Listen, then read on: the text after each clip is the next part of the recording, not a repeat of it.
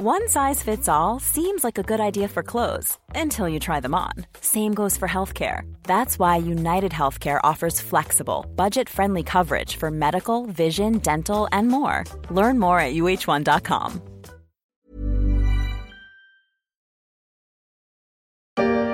C'est un air polaire qui nous survole ces jours-ci, moins 35 degrés à 5000 mètres. Alors je vous donne un chiffre pour commencer, 4,2 degrés. C'est effectivement assez bas. C'est la température moyenne enregistrée hier du nord au sud du pays du matin jusqu'au soir. Il faut remonter en avril 1986 pour euh, retrouver une moyenne aussi froide sur la journée.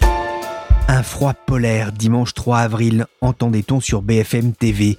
Et la nuit du 3 au 4 avril a été aussi la nuit la plus froide depuis 1947 pour un mois d'avril. Il ne s'agissait pas de se découvrir d'un fil, mais pour les vignerons et les arboriculteurs, le souvenir du gel historique de 2021 est remonté à la surface. Un épisode qualifié alors de pire catastrophe du siècle par le ministre de l'Agriculture Julien de Normandie, qui a très vite promis des indemnités en attendant une réforme de l'assurance récolte qui tarde à vraiment sortir de terre.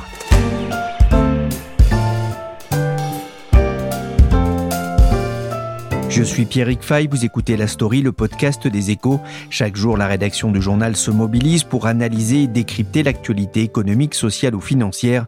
Aujourd'hui, on va s'intéresser au projet de réforme de l'assurance climatique pour les agriculteurs. Il faut savoir qu'il y a eu un épisode climatique qui a mm. ravagé des centaines de milliers d'hectares. C'est un épisode de gel. Le problème, c'est que le gel, c'est invisible. Donc on voit pas d'image qui tourne en boucle. Imaginez si ça avait été un incendie. Or, le gel a exactement la même conséquence que l'incendie. C'est-à-dire que, en l'espace de quelques heures, on a des centaines de milliers d'hectares de vignes, d'arbres fruitiers, de grandes cultures qui sont dans notre pays partis en fumée. Mais chez Abricot, moins 60% de production. Un épisode de gel comme un incendie, expliquait Julien de Normandie sur RMC en juin dernier. Les viticulteurs et arboriculteurs commençaient alors à faire le décompte de ce qu'allait leur coûter cet épisode de gel il y a un an.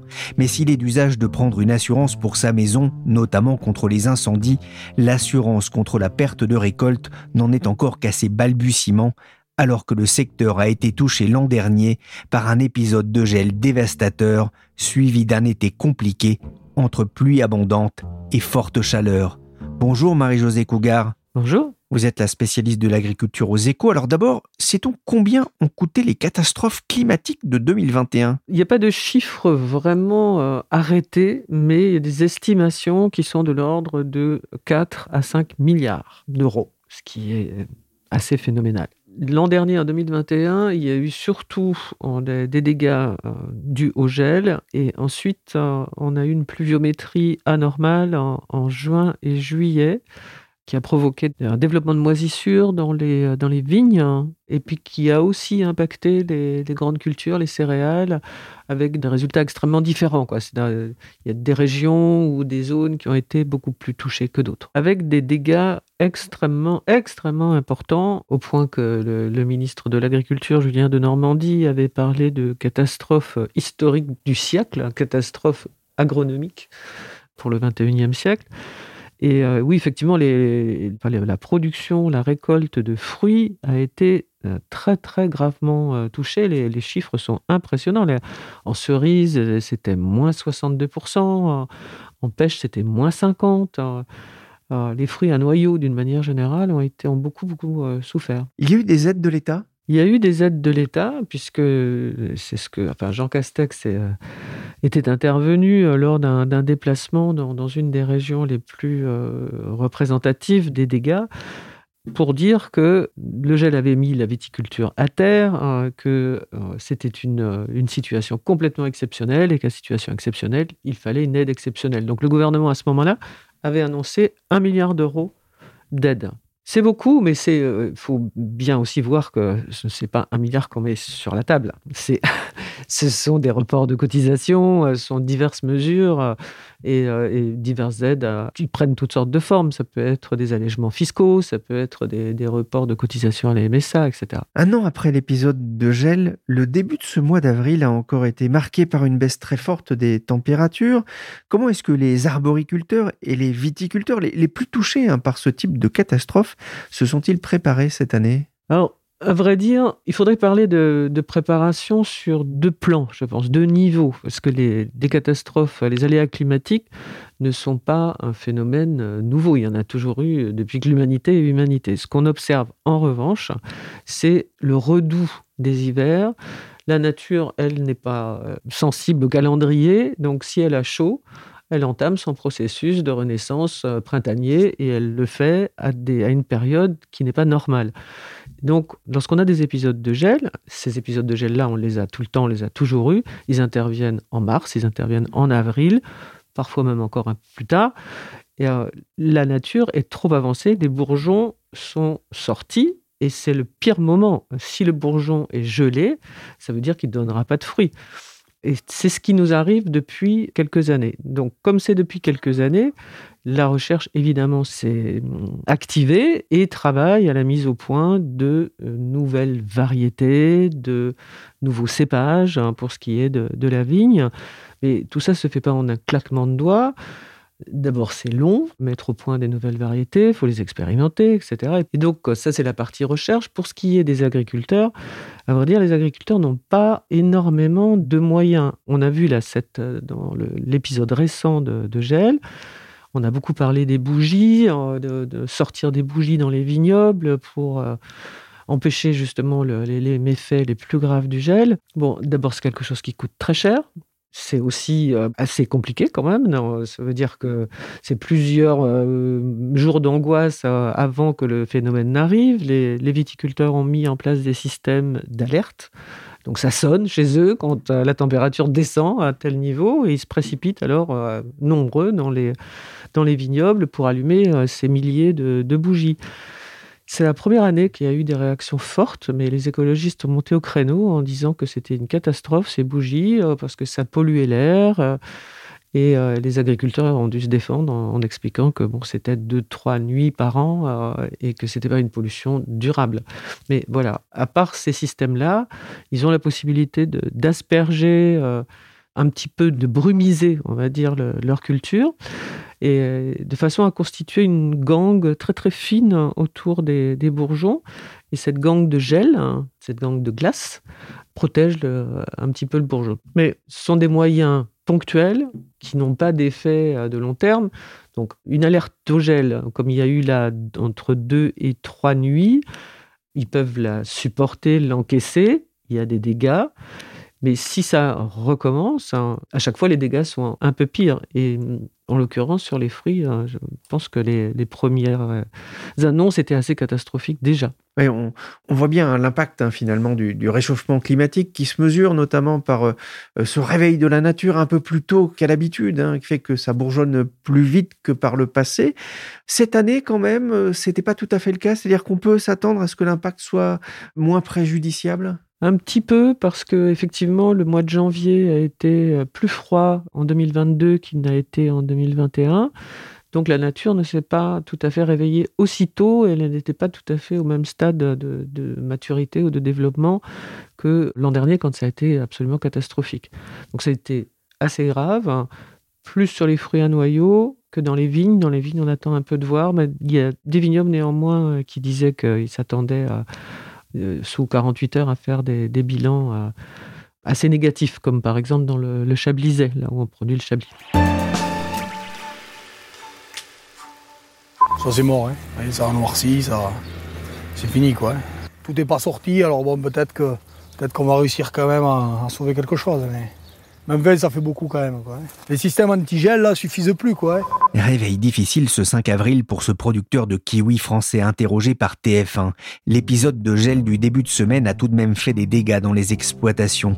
Il a surtout donné des sueurs froides aux agriculteurs. Pour se lancer dans ce métier, il faut avoir du courage et parfois les nerfs solides et pas seulement début avril lorsque le gel vient lécher les bourgeons sur les arbres fruitiers.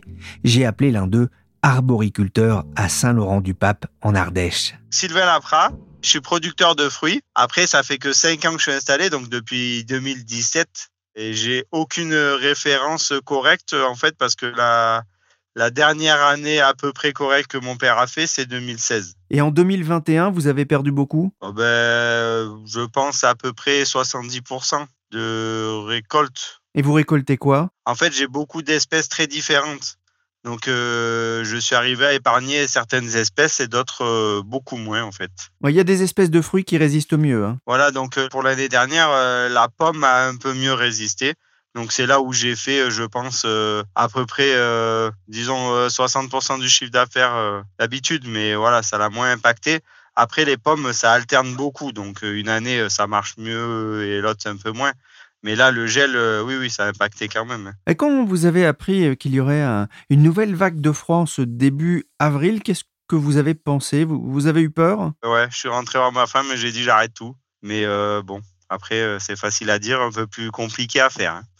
Mais je comprends qu'il y en ait qui baissent les bras et qui, voilà, qui pètent les plombs parce que après une année très compliquée, se relancer dans une autre année qui va être très compliquée, il y en a que ça va être mission impossible. Moi, j'ai de la chance d'avoir euh, beaucoup d'espèces et très diversifiées et de vendre en circuit court. Mais euh, sinon, euh, je pense que j'aurais arrêté. J'avais eu votre femme au, téléphone. Elle me dit que vous aviez pas mal de travail. Vous vous êtes préparé en fait à, à cette vague de froid? ouais, ben c'est ma mère, je pense que vous avez eu ce qu'elle m'a dit. Elle a une voix très jeune. Hein. Elle, elle a toujours vécu dans cette peur-là, cette crainte, ces préparations. Parce qu'en fait, tous les ans, nous, on se prépare parce que c'est tous les ans la même chose en fait. L'année 2021 a été très très bien suivie par l'État avec des aides et tout. Toutes les autres années, euh, on n'a jamais forcément eu euh, d'aide, mais on a quand même ces contraintes tous les ans. Donc c'est vrai que de plus en plus maintenant on pollue, ça se voit, les réseaux sociaux, tout est très très vite euh, mis en avant en fait. Donc je pense que ça touche plus de monde. Mais moi, depuis que je suis né, en fait, mon père, il protège et mon grand-père, il protégeait déjà les vergers en mettant des bougies avec du gasoil dedans, en mettant des pneus, tout ce qu'il pouvait faire pour aider, quoi. Mais euh, c'est pas maintenant, hein, ça a toujours été comme ça. Et ça, c'est beaucoup de travail? Ben Ça, c'est beaucoup de préparation et un coût énorme parce que c'est distribué, euh, rajouté quand on les allume, les allumer la nuit.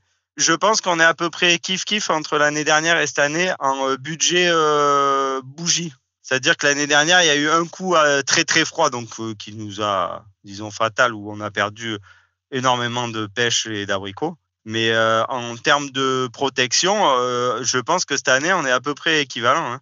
Après, il n'y a pas eu des froids qui sont descendus euh, trop, donc on a, on a sauvé. On a, voilà. Est-ce que vous avez songé à vous assurer contre ces calamités agricoles? Je sais que mon père, lui, avait une assurance récolte.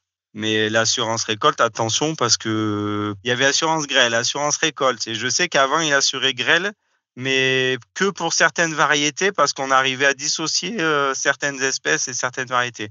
Maintenant, l'exploitation, une fois qu'elle est assurée, il faut tout assurer. Donc les coûts pour euh, une structure comme la mienne, c'est trop élevé. En fait, moi, j'ai plus parié sur la protection avec des filets par grêle, en achetant une éolienne, en achetant euh, des bougies, en me disant, ben, je sécurise autrement, en fait. Donc moi, j'ai été assuré en 2018 je crois que j'ai eu la grêle sur les kiwis et donc j'ai une parcelle qui est sous filet et une qui est pas sous filet. J'ai eu ma récolte quasiment totale sous les filets, zéro récolte euh, là où il n'y avait pas de filet. Et quand j'ai appelé l'assurance, on m'a dit que c'était une assurance récolte et c'est si on perdait la récolte, arriver à la récolte et pas à la jeune pousse de l'arbre. Alors que pour nous, c'est exactement la même perte. Qu'est-ce que vous attendez de la réforme euh, votée par l'Assemblée? Ben, Je suis pas trop parce que je suis encore euh, très très très très sceptique, mais euh, je pense que je vais rester encore sceptique longtemps parce que c'est des sommes exorbitantes qui sont mises en jeu et il y a des structures qui peuvent pas, on peut pas s'assurer comme ça. Hein.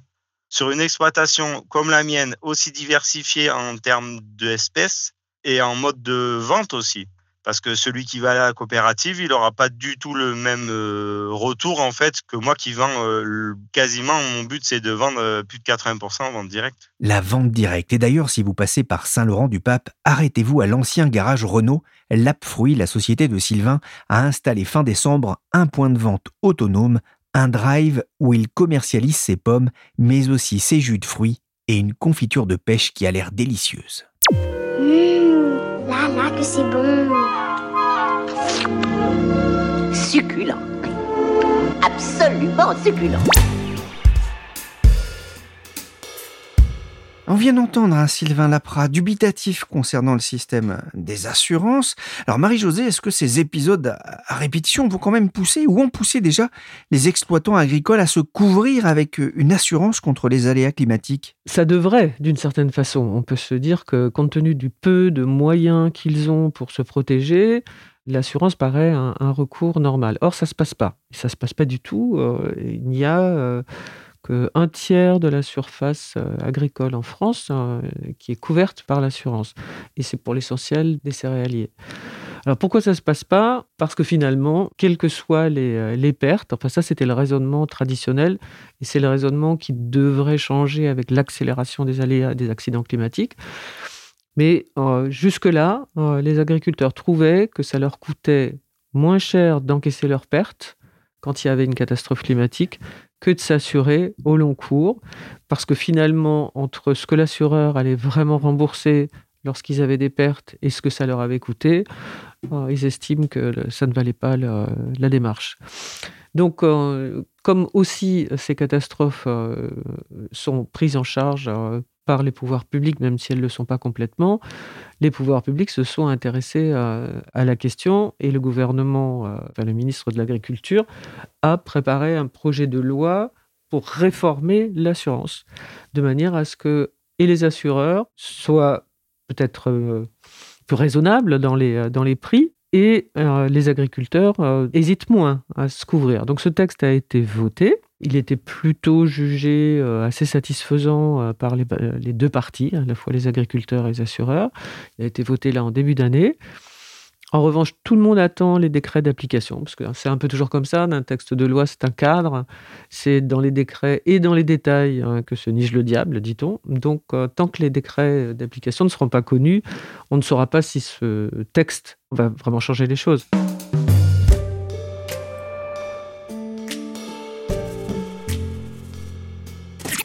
J'avais craché, juré d'avoir quelques limites. Mais là, comment faire? Je ne peux pas me défiler avec le gel de cette année. Soyons solidaires,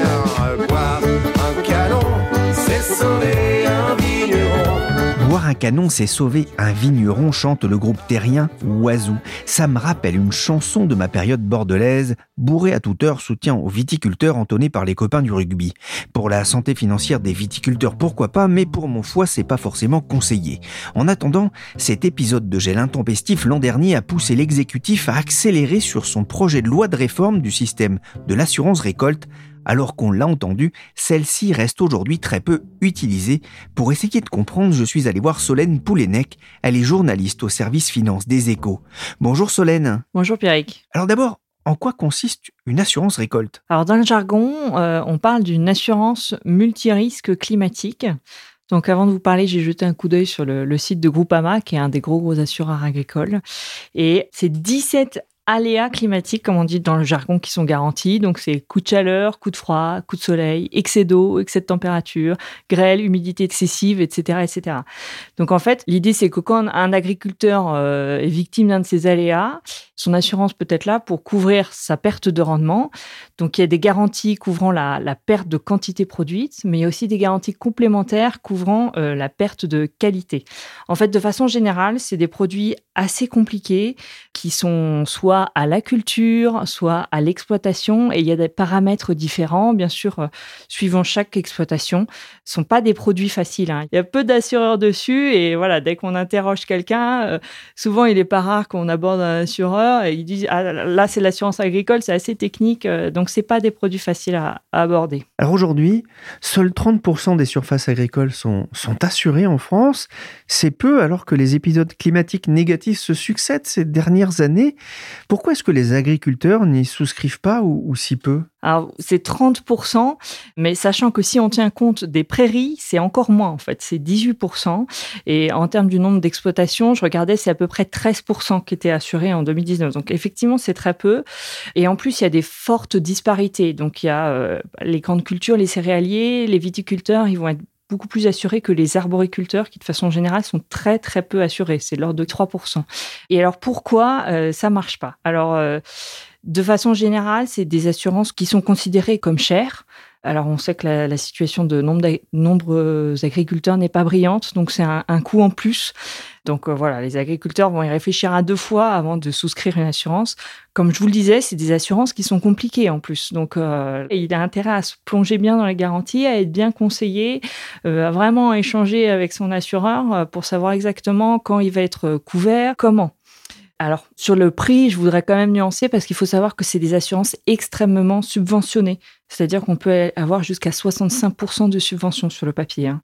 Donc, c'est des assurances chères, c'est des assurances compliquées, c'est des assurances dont on entend souvent dire qu'elles sont pas très couvrantes parce qu'il y a des phénomènes avec le changement climatique de répétition des aléas climatiques et l'assureur, pour regarder la perte de rendement, eh ben, il va regarder ce qui s'est passé l'année précédente, par exemple. Et donc, L'idée, euh, pour faire simple, c'est que voilà, si l'année précédente était pas bonne, que l'année d'avant était pas bonne, bah, la référence qui va permettre d'indemniser euh, l'année euh, l'année en cours, enfin le choc du moment pour l'agriculteur, elle va déjà pas être très bonne, donc ça va pas déjà être bien couvrant. Donc, avec le changement climatique, il y a, des paramètres qui sont en train d'évoluer et, les agriculteurs n'ont pas l'impression de s'y retrouver euh, toujours très bien. Et enfin, il y a une, dimension qui est assez importante, c'est qu'il y a une certaine concurrence avec euh, le régime dit de calamité agricole. Donc le régime de calamité agricole, c'est quand il y a un, gros coup dur, comme on l'a vu là avec le gel. Euh, L'État dit attention catastrophe exceptionnelle. Euh, là, on va pas laisser les agriculteurs euh, sur le carreau. C'est la ferme France, c'est la souveraineté de la France. Et il faut y aller. On va les soutenir parce qu'il n'est pas question que les exploitations mettent la clé sous la porte. Et donc l'État indemnise les exploitants. Et donc, euh, un exploitant, il peut aussi avoir ça en tête et se dire, bon, bah, j'ai une assurance, ok, mais je vais la payer cher. Euh, peut-être que cette année, je vais pas en avoir besoin. Peut-être que euh, le prix que je mettrais dans l'assurance, je ferais mieux de le mettre dans des filets de protection pour mes cultures, etc. Et en plus, j'ai le régime de calamité agricole. Et le système, d'ailleurs, est très mal compris parce que toutes les cultures n'y ont pas droit. Donc, l'année dernière, il y a eu un gros épisode de gel et résultat, il y a tout un tas de, d'exploitants touchés qui ne pouvaient pas accéder au régime du calamité agricole et qui par ailleurs n'étaient pas assurés. Et du coup, l'État a dit, bon, bah, on va réintégrer dans le régime de calamité agricole un certain nombre d'exploitants qui n'y étaient pas, notamment les viticulteurs. Enfin, tout ça est très embrouillé, en fait. Sécheresse, tempête, gel, méga feu face à la multiplication euh, des catastrophes météo. Le gouvernement veut mieux protéger les agriculteurs. Oui, les députés planchent à partir d'aujourd'hui sur cette réforme de l'assurance récolte. On l'a entendu sur Europe 1, le gouvernement a travaillé sur un projet projet de loi de, réforme de l'assurance récolte. Que prévoit cette loi? On remet grosso modo tout à plat. Donc il y a le régime de calamité agricole, euh, l'indemnisation de l'État pour les coups durs exceptionnels, il y a l'assurance et euh, l'idée du gouvernement c'est de dire que l'assurance c'est une solution qu'il faut pas mettre de côté, on en a besoin, mais que si euh, on remet pas les choses vraiment à plat, ça va pas fonctionner. Donc on dit on va créer un régime à trois étages. Grosso modo, pour les petits chocs, c'est l'agriculteur qui va encaisser le coup avec ses deniers. Pour les chocs moyens, l'idée c'est qu'on incite les agriculteurs à s'assurer et que l'assurance, elle devra intervenir et que pour les chocs les plus violents, ce sera l'État. L'objectif, c'est de généraliser cette assurance. Il n'est pas question de la rendre obligatoire. Hein. Alors, rendre l'assurance obligatoire, ça a toujours été un sujet, enfin, c'est toujours un sujet très difficile politiquement. Euh, vous connaissez l'amour des Français pour les assureurs. Alors, si on leur dit en plus, il faut que ce soit obligatoire, je ne pense pas que ce soit très populaire. Et donc, non, il n'y a pas d'idée de rendre l'assurance obligatoire, mais il y a quand même une forte incitation à développer l'assurance. Et il y a des fortes incitations à ce que les assureurs ne refusent pas les agriculteurs. Enfin, du, moins, c'est un peu dans cet état d'esprit qui est écrit le texte. En fait, ce qu'il faut avoir en tête, c'est qu'effectivement, l'idée, c'est de la généraliser parce qu'en ce moment, on est dans un cercle vicieux. Il y a peu d'agriculteurs qui sont assurés. Et ni les agriculteurs ni les assureurs s'y retrouvent, parce que les assureurs disent non mais on verse avec le changement climatique des indemnités très lourdes. Chaque année, il y a euh, des gros coups durs et on reçoit moins de primes qu'on ne verse d'indemnisation. On ne s'y retrouve pas. Et c'est un peu un cercle vicieux parce que du coup, ils augmentent les prix. Et du coup, s'ils augmentent les prix, les agriculteurs disent bah, euh, pas question de m'assurer. Et du coup, s'ils s'assurent pas, bah, on peut moins répartir les risques. Donc l'idée, c'est de généraliser l'assurance pour qu'il y ait une plus forte mutualisation. L'objectif, c'est que 60% des cultures soient assurées d'ici à 2030 pour les grandes cultures et, la viticulture, en, tout cas, hein, quasiment le double d'aujourd'hui. La loi a été adoptée fin février, juste avant le salon de l'agriculture, mais il manque un point essentiel, les décrets d'application. Alors, quand sera-t-elle applicable? Sur le papier, c'est 2023. Mais c'est quand même très compliqué parce qu'effectivement, comme vous disiez, c'est pas un point essentiel, c'est en fait de très nombreux points essentiels, notamment les différents seuils euh, qui détermineront quand est-ce que va intervenir l'assurance, quand est-ce que va intervenir l'État. Tout ça, c'est censé être discuté dans des dispositions qui maintenant, et à vrai dire, euh, de ça dépendra un peu l'équilibre du système. Euh, va falloir trouver des, financements. Là, on cherche encore, on est en train de monter une voûte, mais il n'y a pas vraiment encore la clé de voûte, si vous voulez. Donc, on ne sait pas quand tout ça va atterrir. En tout cas, quand on interroge les uns et les autres, euh, tout le monde dit euh, que 2023, c'est quand même euh, très ambitieux. Il va falloir que les travaux, qui avec forcément la campagne présidentielle ont été un peu ralentis, reprennent assez rapidement après l'élection.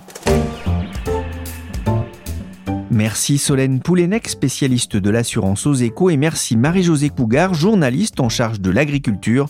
Merci enfin à Sylvain Laprat, arboriculteur en Ardèche, qui a un autre message à vous faire passer.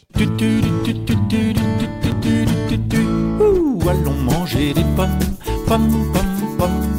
Allez, mangeons des pommes. Cette émission a été croquée par Willy Gann, chargé de production et d'édition Michel Varnet. La story est disponible sur toutes les applications de téléchargement et de streaming de podcasts. Abonnez-vous pour ne manquer aucun épisode. Pour la soif, si je reste en carafe, et pour l'amitié, je t'en donne la moitié.